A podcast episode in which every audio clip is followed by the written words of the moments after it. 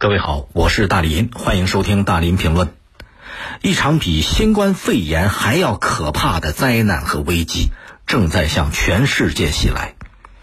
日本政府当地时间十三号上午召开了内阁会议，会议正式决定将东京电力公司福岛第一核电站里边储存的核废水要排放入海。它储存了多少核废水呢？一百二十三万吨。这不是一百二十三桶，也不是一百二十三吨，而是一百二十三万吨，包含了核物质的废水。那它排放入海之后带来的核污染与核辐射会有多大？无法预料。核污染和核辐射会带来一个什么样的后果呢？咱们通过媒体的报道，能够发现那些畸形的西红柿、奇怪的鱼，还有从母亲子宫里边出来就肢体残缺的孩子。有些人受到污染和辐射，即便慢慢长大，怪病也会伴随他的一生，这都是真实的后果啊。而计算机模拟的结果显示，日本的核废水一旦排放入海。五十七天内，放射性物质就会扩散到太平洋的大半区域，三年后就能扩散到全球海洋的每一个角落。要知道，核废水和普通的工业废水不一样，即便它在海洋里边被扩散稀释了，可是它们的半衰期仍然有几十年、几百年，甚至上千年之久。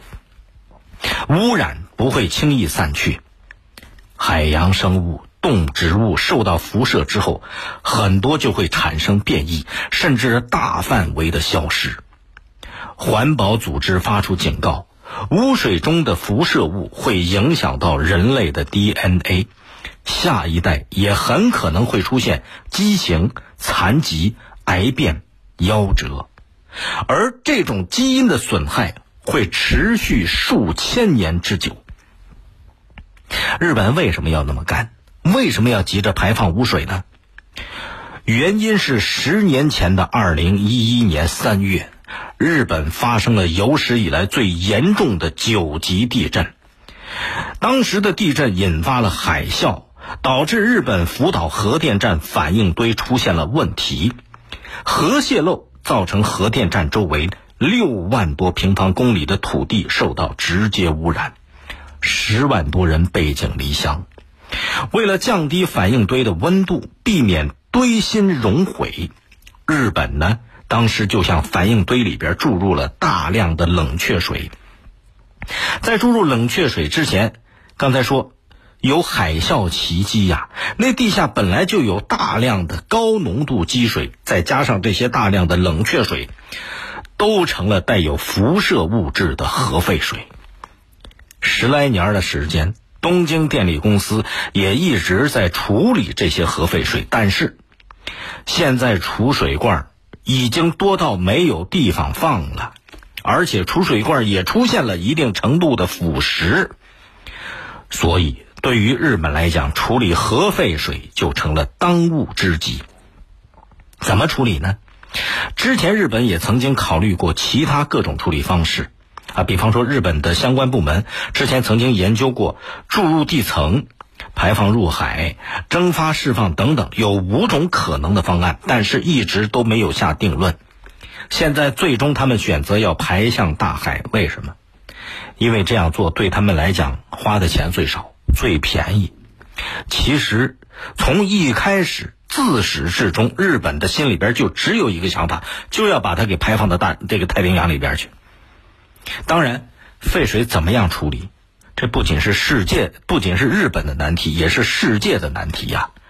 从技术上来讲，处理那么多的核废水，的确需要全世界的科学家来共同想办法。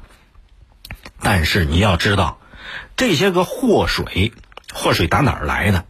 首先就是日本政府在核电站善后处理这件事情上，他并没有做好，没有做到位。灾后建设严重缺乏科学长远的规划，才导致了目前这种恶果。所以，作为日本，首先你得弥补自己犯下的错呀，要加大人力财力，是吧？投入更多的这种提高处理技术的科学能力。这就好比一个重病患者需要帮助，想向社会上去募捐，但是最起码的前提是你自己有没有尽力呀？你自己是不是已经砸锅卖铁没办法了？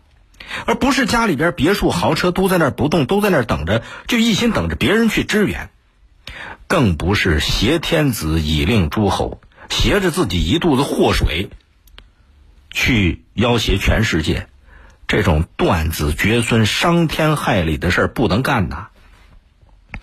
世界是一个地球村，村里边每一家每一户啊，唇齿相连。家家都得联手抵制乱扔有害垃圾的缺德行为，否则，你看到了最后，谁都不能够幸免啊！欢迎您通过快手、抖音搜索“大林评论”来沟通交流。